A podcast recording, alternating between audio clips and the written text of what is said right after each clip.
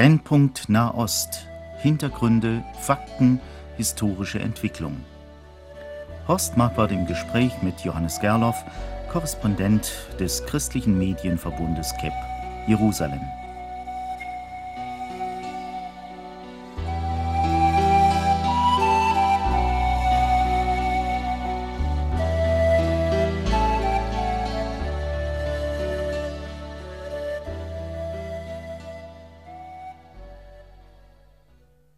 Heute wollen wir uns über das Thema unterhalten Juden in Vergangenheit und Gegenwart.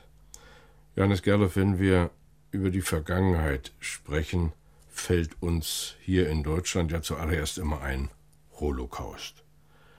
Ist das eigentlich in Israel selbst auch ein ständiges Thema?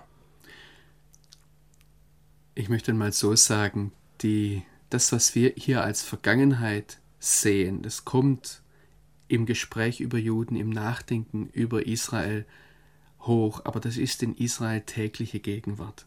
Ich denke, kürzlich war ich im Schwimmbad und habe dort äh, zugehört, wie sich unter der Dusche zwei Leute unterhalten haben, zwei Männer. Und das war das Thema. Ähm, der eine war ein amerikanischer Jude, dessen, in dessen Familie ähm, eigentlich niemand umgekommen ist. Und er hat dann erfahren, dass doch seine Großmutter mit dabei war. Das wusste er vorher gar nicht. Das ist ein ganz aktuelles Thema. Wie gehen wir damit um? Es ist ein Thema, das uns, ich möchte einmal sagen, täglich berührt. Hat man denn in Israel Verständnis dafür, dass hier in Deutschland auch Leute sind, die sagen, jetzt hört doch einmal auf mit diesem Thema, wir können das schon gar nicht mehr hören? Also ich denke zunächst einmal, dass das, was hier in Deutschland darüber geredet wird und wie wir Deutschen darüber empfinden, ist in Israel zunächst mal kein Thema. Es ist ein Thema, wie werden wir in Israel damit fertig? Wie werden wir damit fertig, dass diese ähm, Last mitgeht? Ich denke daran, dass es bis heute Menschen gibt, die Nacht für Nacht aufwachen, Albträume haben, dass es ältere Menschen gibt, die bei jedem Klopfen, bei jedem Klingeln an der Tür äh, Panikzustände bekommen, die damit fertig werden müssen, dass es Kinder gibt, deren Eltern, deren Großeltern äh, mit dieser ständigen Angst irgendwie fertig werden müssen. Und äh, das ist ein Aspekt, der, der ganz aktuell da ist, immer wieder. Ein anderer Aspekt ist die Frage, warum haben sich äh, Menschen in die Gaskammern treiben lassen, ohne sich zu wehren? Und das ist eine, ähm, eine Frage, die ganz aktuell in Israel da ist, das darf uns nie mehr passieren, die natürlich ganz aktuellen Charakter hat im Blick auf die heutige Situation. Was unsere Empfindungen als Deutsche betrifft, es wird nicht zu einem Thema gemacht, es wird nicht bewusst von der Politik her wachgehalten nach dem Motto, wir dürfen nicht vergessen, sondern es ist gegenwärtig. Und aus diesem damit fertig werden müssen, aus dieser Forderung, die da steht, wir müssen diese Vergangenheit bewältigen, erwächst natürlich sehr wenig Verständnis dafür, wenn hier in Deutschland gefordert wird, wir müssen das vom Tisch wischen. Ja, nun gibt es ja Stimmen unter den Juden und auch unter den Nichtjuden, die sagen, wir haben Verständnis dafür, dass jetzt eine Generation herangewachsen ist, die also gar keinen unmittelbaren Bezug mehr dazu hat und die nicht ständig schuldig gesprochen werden will für etwas, was die Eltern äh, verbrochen haben oder die Großeltern. Und es gibt andere Stimmen unter den Juden und Nichtjuden, die sagen, doch, das ist ein ständiges Thema, man muss also dranbleiben. Wie verhalten wir uns denn als Christen in dieser Situation? Also ich möchte zunächst einmal eines klarstellen. Ähm, wir leben als Familie jetzt mittlerweile fast zehn Jahre in Israel. Und äh, ich bin seit fast 20 Jahren in Israel, habe dort auch sehr viel mit Holocaust-Geschädigten zu tun gehabt. Das erste Jahr war ich ganz äh, in der Arbeit mit Holocaust-Geschädigten. Und ich gehe jetzt fast 20 Jahre, Anfang der 80er Jahre zurück. Und ich muss sagen, in dieser gesamten Zeit ist mir gar nie jemand begegnet. Nicht ein einziges Mal auch nur unterschwellig begegnet, der mir auch nur das Gefühl vermittelt hätte, geschweige denn es ausgesprochen hätte, du bist schuldig. Gar nie passiert. Was passiert ist, ist, dass mehrfach Leute mir gesagt haben, ach, du bist ja eine jüngere Generation, ihr könnt nichts dafür. Das begegnet mir öfters. Aber es war nie, dass jemand mit dieser ähm, Schuldzuweisung auf mich zugekommen wäre, persönlich. Ich habe auch nie erlebt, dass da Vorwürfe gewesen wären. Ich habe sehr viel Verletztheit erlebt. Ich habe erlebt, dass Menschen ähm, Bekanntschaften, Freundschaften, die auf Hebräisch begonnen haben, nachdem eine Vertrauensbasis da war, jemand zu mir gesagt hat, wenn ich gewusst hätte, dass deine Muttersprache Deutsch ist, hätte ich nicht mit dir gesprochen. Oder ich denke an einen sehr jungen Fall, das war, war ein Mann, der könnte mein Großvater sein, und er hat mir dann seine Adresse aufgeschrieben und ich habe gesehen, wie er seine Adresse aufgeschrieben hat. Und an, anhand der Schriftzüge habe ich erkannt, dass Hebräisch nicht seine Muttersprache ist. Dann habe ich ihn gefragt, was ist denn deine Muttersprache? Und dann sagt er dieselbe wie du, sagt es aber auf Hebräisch. Hat nicht mit mir angefangen, Deutsch zu sprechen. Solche Dinge erlebe ich. Aber eine Schuldzuweisung habe ich persönlich noch nie erlebt. Und ich denke, es ist etwas anderes, von einer Schuldzuweisung zu sprechen. Du bist persönlich schuld oder von der Frage, wir müssen mit dieser Vergangenheit fertig werden.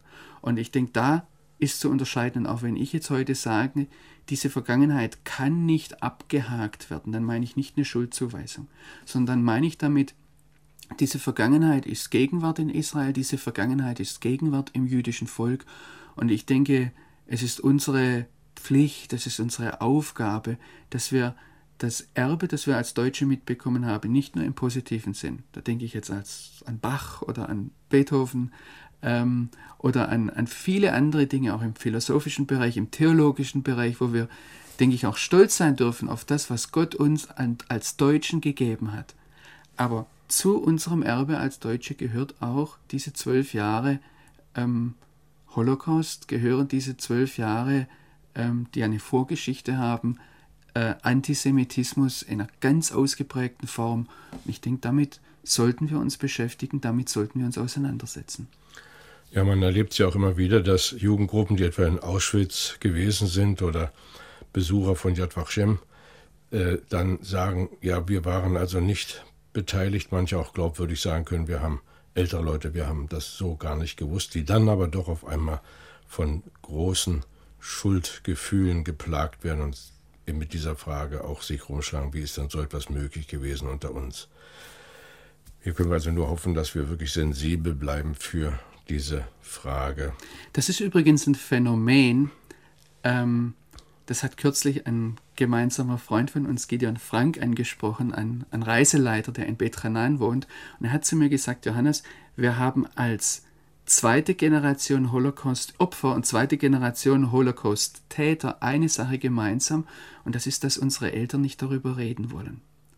Und das ist ein großes Problem, denke ich, dass die direkt Betroffenen nur sehr schwer darüber reden. Und das ist eine Sache, die wir auch, ich habe das mehrfach erlebt, dass ich dann ähm, KZ-Überlebende doch bereit erklärt haben, darüber zu sprechen. Und ein guter Freund hat gesagt, Ihr müsst euch aber, hat im Vorfeld gesagt, ihr müsst euch darüber klar sein, dass ich mindestens die Nacht darauf nicht schlafen kann.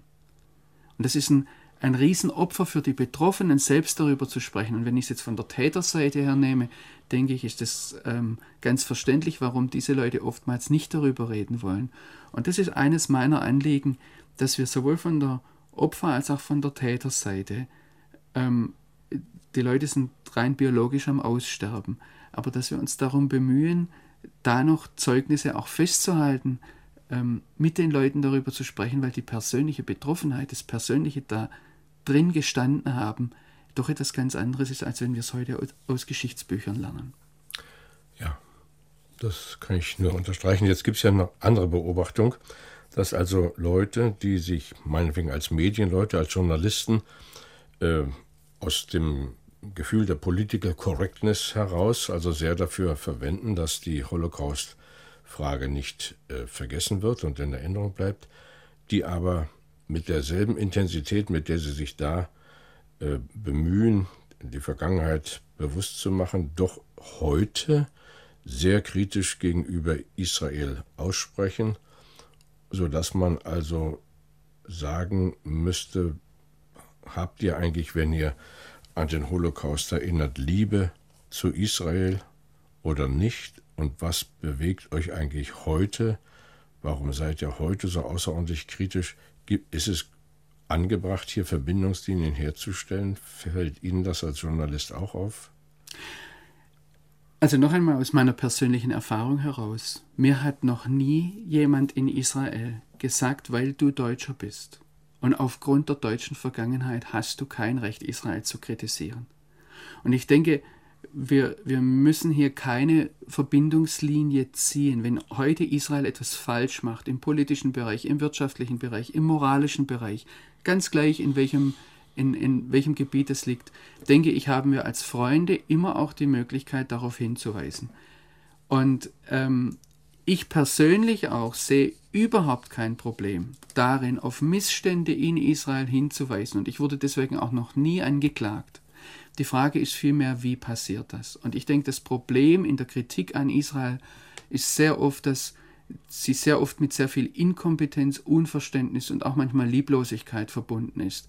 Ähm, das hat aber, das natürlich eine, dann verstärkt wird dadurch, wenn man sagt, man muss jetzt eine, einen Strich unter die Vergangenheit zu ziehen, äh, ziehen was nochmal Lieblosigkeit ist. Ähm, aber ich würde da keine Verbindung sehen und würde auch nicht sagen, dass wir ähm, mal salopp gesagt, den Mund halten müssen aufgrund der Vergangenheit. Ich denke, Vergangenheit bewältigen ist miteinander einen Weg gehen, in Freundschaft einen Weg gehen. Und ich erlebe gerade immer wieder im jüdischen Bereich, gerade auch im israelischen Bereich, dass da sehr viel Offenheit für Kritik ist, dass sehr viel Offenheit für Gespräche ist. Die Frage ist, was wir als Journalisten ähm, an die Öffentlichkeit zerren. Die Frage ist, wo wir gleich einander in den Medien ich sage jetzt einmal die Meinung um die Ohren schlagen und wo es dann lieblos wird. Aber wenn das in einem Bereich der Freundschaft ist, dann sehe ich eine sehr große Offenheit zur kritischen Auseinandersetzung. Nun kommt ja über diese politischen Probleme hinweg noch etwas zusätzlich für uns als Christen, wenn wir dann unseren Glauben ernst nehmen, sehen wir uns ja gebunden an den Missionsbefehl des Herrn Jesus Christus, das Evangelium aller Welt zu sagen und zu aller Welt gehören auch die Juden. Aber gerade mit diesem Denkansatz stößt man ja bei den Juden selbst auf erbitterten Widerstand und auch in christlichen Kreisen, sowohl in der evangelischen Kirche als auch in der katholischen, gibt es also Kräfte, die vehement davon abraten, auch nur den leisesten Versuch machen, die Juden zu missionieren. Was halten Sie davon? Also ich möchte zunächst einmal eines sagen, wenn ich jetzt vom Bereich der Leute herkomme, die sich an, das, an die Bibel als Wort Gottes gebunden sehen. Und das sage ich jetzt für Juden wie für Christen. Das sage ich auch für orthodoxe Juden, wobei natürlich die eine ähm, etwas kleinere Bibel haben als wir Christen, wo wir das Neue Testament auch als Wort Gottes sehen. Aber für beide Seiten denke ich, ist im Blick auf unsere Zeugnisverpflichtung der Holocaust nicht das entscheidende, der entscheidende Knackpunkt. Ähm, der steht natürlich da. Aber zunächst einmal, wenn wir von Gott einen Missionsbefehl haben, dann kann der durch unser Versagen nicht aufgehoben werden. Das ist nicht der Punkt. Ich denke, es ist zunächst einmal für uns, aber ganz abgesehen vom Missionsbefehl, die Frage, wie leben wir als Christen? Und ich denke, da ist die allererste Frage, wie gehen wir mit Schuld um? Und das sehe ich nachher wieder sehr große Chancen, gerade als Deutsche. Ich möchte das an einem Beispiel zeigen. Ich würde das jetzt, ähm, was ich jetzt sage, nicht unter dem Aspekt sehen, wie verbreite ich am besten das Christentum, sondern es ist für mich zunächst mal eine ganz persönliche Frage, wie gehe ich mit Schuld um? Und ich sehe eine Tendenz, und ich sehe das aus israelischer Sicht. Wir haben als Christen die Tendenz, Schuld auf andere abzuladen. Als Evangelikale sagen wir, ja, Martin Luther war vielleicht nicht richtig wiedergeboren in seinem Antisemitismus oder er war an diesem Punkt blind. Charismatiker sagen, die und die Leute waren nicht richtig geistgetauft. Oder wir sagen ja also, die Inquisitoren, das waren Katholiken. Wir machen immer irgendwo einen Schnitt, stellen uns nicht unter die Schuld. Ich kann das eines der jüngsten Beispiele sagen, der Papst. Als er in, in Israel war, vor etwas mehr als einem Jahr, da hat er sich nicht unter die Schuld der katholischen Kirche gestellt, sondern letztlich kam die Schulderklärung so rüber, wir entschuldigen uns für einige schwarze Schafe innerhalb der katholischen Kirche. Und ich habe das erlebt, als äh, mich am Abend, am Vorabend des Holocaust, eine Lehrerin unseres ältesten Sohnes angerufen hat und zu mir gesagt hat, Johannes, ich habe ein Riesenproblem. Ich muss morgen den Kindern erklären, was die Deutschen uns angetan haben. Und jetzt sitzt bei mir in der Klasse ein junger Deutscher, er ist blond, er ist blauäugig, so wie man sich die Deutschen vorstellt. Er spricht fließend Hebräisch und er sagt in reinstem Jerusalemer Dialekt, ich bin Deutscher und ich bin stolz darauf. Wie gehe ich damit um? In der ersten Klasse war das damals. Und wir hatten ein über einstündiges Telefongespräch und sie hat dann am Schluss gefragt, wie hältst du das eigentlich aus, als Deutscher damit hier zu leben? Und da musste ich ihr sagen, ich kann das nicht aushalten. Und dann sagt sie zu mir, wie wirst du damit fertig? Ich habe gesagt, ich werde damit nicht fertig. Ich kann das nicht einfach mit irgendwelchen theologischen Argumenten vom Tisch wischen. Und sie hat mich dann im Lauf dieses Gesprächs dahin gebracht, dass ich ihr sagen musste, aber weißt du, ich kann damit als Deutscher hier in Israel leben, weil schon vor 2000 Jahren, 2000 Jahre bevor das Schlimmste passiert ist, jemand damit für mich fertig wurde. Ich kann das heute nicht erklären, aber das ist es, was mich das aushalten lässt. Und ähm, im Prinzip waren wir dann an einem Punkt, wo ich sagen muss, da, da hätte kein Amerikaner, da hätte kein Jude, der seinem Volk den Messias bezeugt, deutlicher hinkommen können, als das, dass wir da miteinander, dass das plötzlich im Raum stand, ohne dass ich das vorhatte, dass Jesus, dass Jeshua, der Messias Israels, mit meiner Schuld, die ich als Heide, als Gegner Israels begangen habe, oder mein Volk begangen hat, muss ich sagen, aber ich stand an diesem Punkt als Vertreter des deutschen Volkes, einer Vertreterin des jüdischen Volkes gegenüber. Und es war für mich in diesem Telefongespräch, das werde ich nie vergessen, aber dahin kommen wir erst. Ich wurde dahin gezwungen, weil mein Sohn in seiner Unbefangenheit, in seiner Unkenntnis der deutschen Geschichte so ähm, unbefangen gesagt hat, ich bin Deutscher. Und da wurde ich hineingezwungen, Ja zu sagen zur Schuld meines Volkes. Ja, also das ist eine ganz andere Interpretation des Begriffes Mission. Viele sehen das eben als etwas Zwangsweises, dass man den anderen nötigt und ihn also fast überwältigt und dergleichen mehr eine ungeheure Abscheu vor Mission. Dieser Ausdruck ist also so negativ besetzt, dass es einem schon leid tut. Aber in dem Fall, den Sie geschildert haben, geht es also darum, dass ich von dem rede, was mich erfüllt, was ich erlebt habe und das versuche anderen zu vermitteln. Und dann ist es an denen zu sagen, ja, das ist eigentlich das, wonach ich mich auch sehne oder nicht. Und in dem Sinne äh, können wir gar nicht anders als als Christen eben ein Ja zu haben. Ich denke, der entscheidende Punkt ist gerade auch in der Begegnung mit Israel, haben wir einen lebendigen Herrn oder haben wir ihn nicht?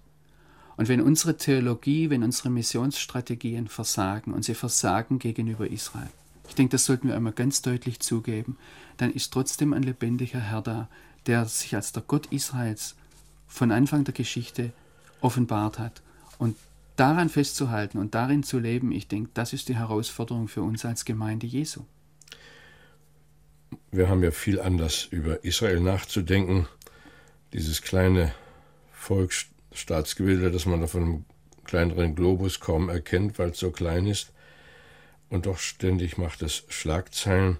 Ich habe jetzt vor ein paar Tagen gelesen, dass eine Professorin Mona Baker an dem Institut für Wissenschaft und Technologie in Manchester, England, zwei wissenschaftliche Journalisten gefeuert hat. Sie will mit ihnen nicht mehr arbeiten, weil die beide in Israel leben und von dort her berichten. Und sie weist diese beiden ab mit der Bemerkung, ich bedauere, dass der israelische Staat existiert. Das zeigt also, dass doch eine, ein enormer Antisemitismus äh, nicht nur innerhalb Deutschlands zu finden ist, was ich jetzt nicht als Entlastung für die Deutschen nehme, sondern nur mal als Feststellung, sondern auch in anderen Teilen der Welt in einer erschreckenden Weise. Wie wird Israel fertig mit diesem Hass, mit diesem Widerstand, der an so vielen Stellen der Welt aufflackert? Ich denke zunächst einmal, wir sollten das klar sehen, für Israel ist der große Gegner nicht Deutschland, und auch gerade für orthodoxe Juden, die sich hier in einer geistlichen Auseinandersetzung sehen, sondern vielmehr die, ähm, die nichtjüdische Welt, die eben heute hauptsächlich repräsentiert ist durch das Christentum. Und von daher ist der große Widersacher, mir hat es einmal ein jüdischer Vater so gesagt, weißt du, wie wir Christen darstellen, was wir unseren Kindern sagen? Für die Kreuzfahrer waren Christen, die Inquisitoren waren Christen, Hitler war ein Christ. Er wurde nie exkommuniziert. Aus jüdischer Sicht ist Hitler ein Christ und da ist es ganz entscheidend, dass auf der Koppel der deutschen Soldaten stand Gott mit uns. Auch wenn das nicht bei der SS der Fall war. Ähm, von daher ist es ein, ein viel breiteres Bild. Wie Israel damit fertig wird, es wird nicht damit fertig. Ganz einfach nicht damit fertig. Israel versucht und bemüht sich angesichts dieser Stimmung in der Welt, angesichts dieses immer wieder aufflackernden Hasses, ähm, versucht Israel zu überleben, versucht Israel seinen Weg zu gehen. Also in dem Fall, den ich eben zitiert habe, ist das auch keine Engländerin. Die Dame kommt aus Ägypten und dann ist das natürlich weniger verwunderlich. Aber wenn man sich umschaut, auch in der Geschichte, es gibt ja diesen unglaublichen Judenhass überall. Es gab ihn in Spanien, es gab ihn im zaristischen Russland, im sowjetischen Russland, es gab und gibt ihn in Polen. Was sagt denn Israel selbst zu diesem permanent sich durch die Jahrhunderte ziehenden Hass?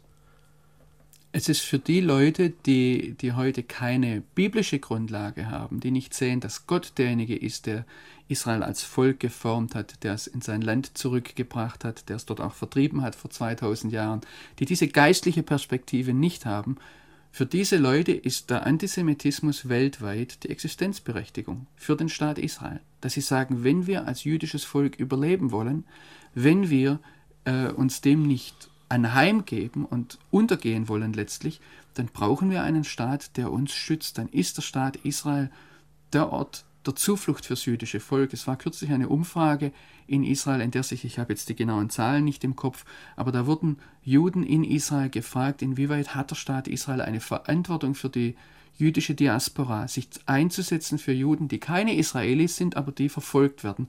Und die überwiegende Mehrzahl der Israelis sieht darin ganz klar eine Existenzberechtigung, eine Aufgabe des Staates Israel an der jüdischen Diaspora Zuflucht zu bieten und sich auch einzusetzen, wenn die Stimme zu erheben, wenn äh, diese Leute in ihren jeweiligen Ländern eben keine Möglichkeit haben, sich dagegen zu wehren.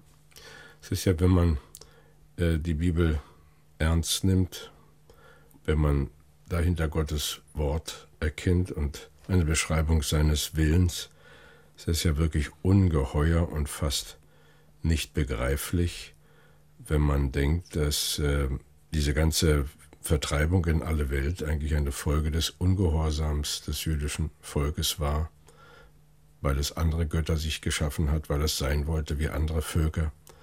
Aber das ist ja etwas, was man kaum artikulieren kann. Das weiß nicht, ob das ein moderner Mensch überhaupt abnimmt. Auch in unserem Kulturkreis, da wird ja fast jeder an Gott irre.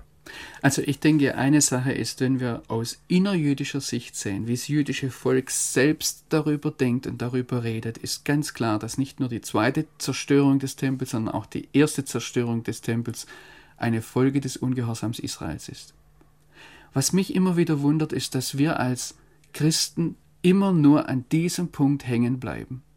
Und jetzt noch mit in dieser Wunde bohren, die eine offene Wunde in Israel selbst ist warum wir nicht sehen, dass nach dem Zeugnis des Neuen Testamentes die Zerstreuung Israels, die Zerstörung des Tempels genau der Anbruch der Gnadenzeit ist. Und dass uns gesagt ist, durch den Fall Israels ist das Heil zu den Heiden gekommen. Haben wir als Nichtjuden eine Chance bekommen, eine Verbindung zum lebendigen Gott zu bekommen. Und da habe ich manchmal schon Zuhörer ähm, gegenüber aufgefordert und habe gesagt, hast du deinen jüdischen Freunden, anstatt in dieser Wunde herumzubohren, schon einmal Danke dafür gesagt? Dass ihr 2000 Jahre lang gelitten habt, die Trennung zwischen Volk und Land erlitten habt, die Verfolgung erlitten habt, damit wir als Heiden eine Chance bekommen? Und das wäre für mich viel mehr ein Punkt. Und da denke ich, das kann auch zum Trost Israels werden, wenn sie sehen, dass sein Gott, dass ihr Gott so groß ist, dass er selbst durch ihren Ungehorsam noch etwas Gutes für uns schafft. Und da liegt übrigens für mich auch die große Hoffnung im Blick auf den Ungehorsam der christlichen Kirche gegenüber Israel. Weil ich denke, dass am Schluss, am Ende der Gott Israels da eine ganz wunderbare, in ganz wunderbarer Art und Weise seine Heilsgeschichte erfüllen wird. Ja. Auch wenn ich das heute nicht verstehe im, im, und das Ganzen. Bleibt Gottes auserwähltes Volk und es bleibt sein Augapfel und es bleibt das Volk, dem er letztlich seine Liebe zuwenden wird, auch wenn viele Juden seine Führung sich überhaupt nicht verstehen werden und wenn wir auch unsere Probleme haben. Desto wichtiger vielleicht, dass wir auch uns sagen lassen, dass auch auf denen Segen ruht, die den Mut haben und die Freude und die innere Bereitschaft, Israel Glück zu wünschen. Da steht im Urtext, betet für den Frieden Jerusalems. Wünscht Jerusalem Glück. Und ja, ich denke, ähm, das heißt dort auch in, in den Psalmen, ähm, um meiner Freunde und Brüder willen will ich nicht schweigen, wenn es um Jerusalem geht. Sage ich das weiter. Und ich möchte es aus persönlicher Erfahrung sagen, es ist nicht einfach, sich dem zu stellen, sich der ganzen Problematik zu stellen. Ich meine jetzt das Handeln Gottes mit Israel, das Handeln Gottes an Israel, das Handeln Gottes durch Israel an uns, an den Völkern und auch wie wir als Völker schuldig werden. Aber ich möchte sagen, da liegt ein ganz, ganz großer Segen darauf, gerade auch wenn wir uns der Schuldfrage stellen. Und ich denke, wer das in der Seelsorge schon mal erfahren hat, dass er Ja gesagt hat zu seiner Schuld, dass er die Vergebung erfahren hat, ich denke, wir können dasselbe erfahren in unserem Verhältnis zu Israel, wenn wir nicht immer wieder darüber diskutieren, gibt es eine Kollektivschuld oder nicht. Stellen wir uns dem, sagen wir Ja dazu und das ist es, was Gott segnet. Steht übrigens in der Tradition der Propheten, die sich immer unter die Schuld Israels gestellt haben und unter Schuld ihres Volkes. Und diese Propheten machen ja auch sehr deutlich, dass einmal eine Zeit kommen wird, in der alle Welt in Jerusalem dem großen Gott Ehre geben wird, den man heute beschimpft. Und es werden auch die Völker kommen, die nichts mit Israel im Sinn haben. Eine wunderbare Perspektive. Darüber werden wir sicher gelegentlich noch weiter sprechen. Ich mache gern auch jetzt aufmerksam auf Bücher, die von Johannes Gerloff erschienen sind. Einmal Jerusalem, die Stadt des großen Königs. Ein zweiter Titel Jüdische Siedlungen, Kriegsverbrechen oder Erfüllung biblischer Prophetie. Und dann noch eine Studie über Römer 9 bis 11 unter dem Titel Verflucht und von Christus getrennt. Alle erschienen im Hensler Verlag und dort auch zu beziehen oder in jeder evangelischen Buchhandlung. Und damit sind wir am Ende dieser Sendung angelangt. Unsere herzlichen Wünsche gelten auch Ihnen, liebe Hörer, vor allem all denen, die sich ihr Interesse an Israel bewahrt haben. Lassen Sie auch weiterhin Israel ihre Liebe spüren und werden Sie nicht müde, für Israel zu beten.